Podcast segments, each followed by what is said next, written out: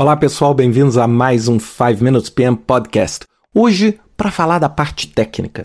Uma coisa que muitos gerentes de projetos sempre pensam é: poxa, eu preciso da habilidade técnica para gerenciar um projeto. O projeto de engenharia, uma construção, precisa ser gerenciado por um engenheiro? É, o projeto de tecnologia precisa ser gerenciado por um desenvolvedor de sistema ou por uma pessoa da área tecnológica?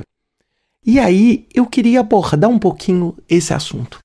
Uma das primeiras coisas que a gente precisa entender é que o gerente de projeto ele não é o operário, ele não é a pessoa que vai executar o trabalho.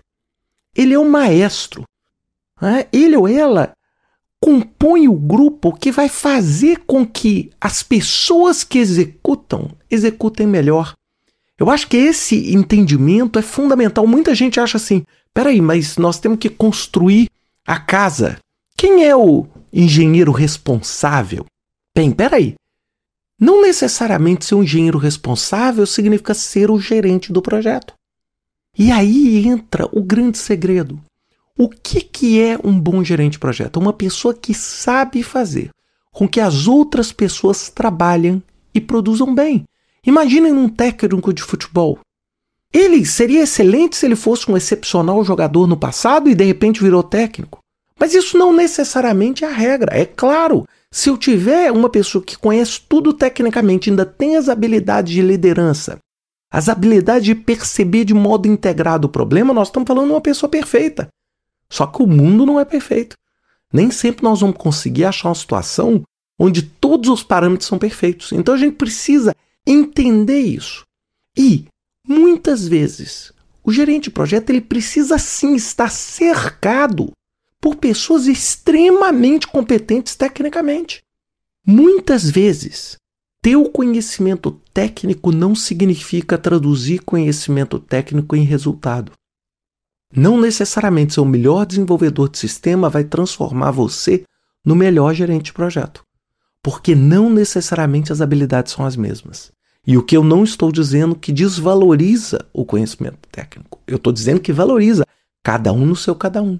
Quando você tem um jogo de futebol, você tem o goleiro e tem o atacante. Todos os dois têm papéis, um papel crucial dentro do jogo de futebol. E o que interessa é defender o máximo possível e atacar o máximo possível. É assim que o jogo é ganho. E o gerente é o técnico que vai ser capaz de conciliar esses interesses. Então é muito importante a gente entender isso. Claro, se a gente falar o seguinte, que a pessoa tem todas as habilidades, todas as características de um bom gestor de projeto e ainda tem o conhecimento técnico, pô, aí nós estamos perfeitos. Só que eu vou dizer, é muito difícil você encontrar uma pessoa que reúna essas capacidades. É muito difícil. E aí, se você tiver que escolher uma, eu queria te desafiar a pensar um pouco diferente.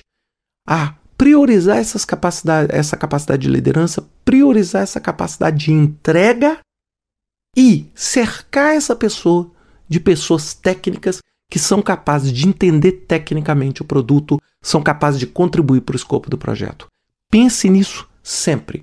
Muitos projetos fracassaram por um excesso de viés técnico e uma baixíssima capacidade de liderança e de resolução de problemas quando eles acontecem. Pensem nisso, um grande abraço e até semana que vem.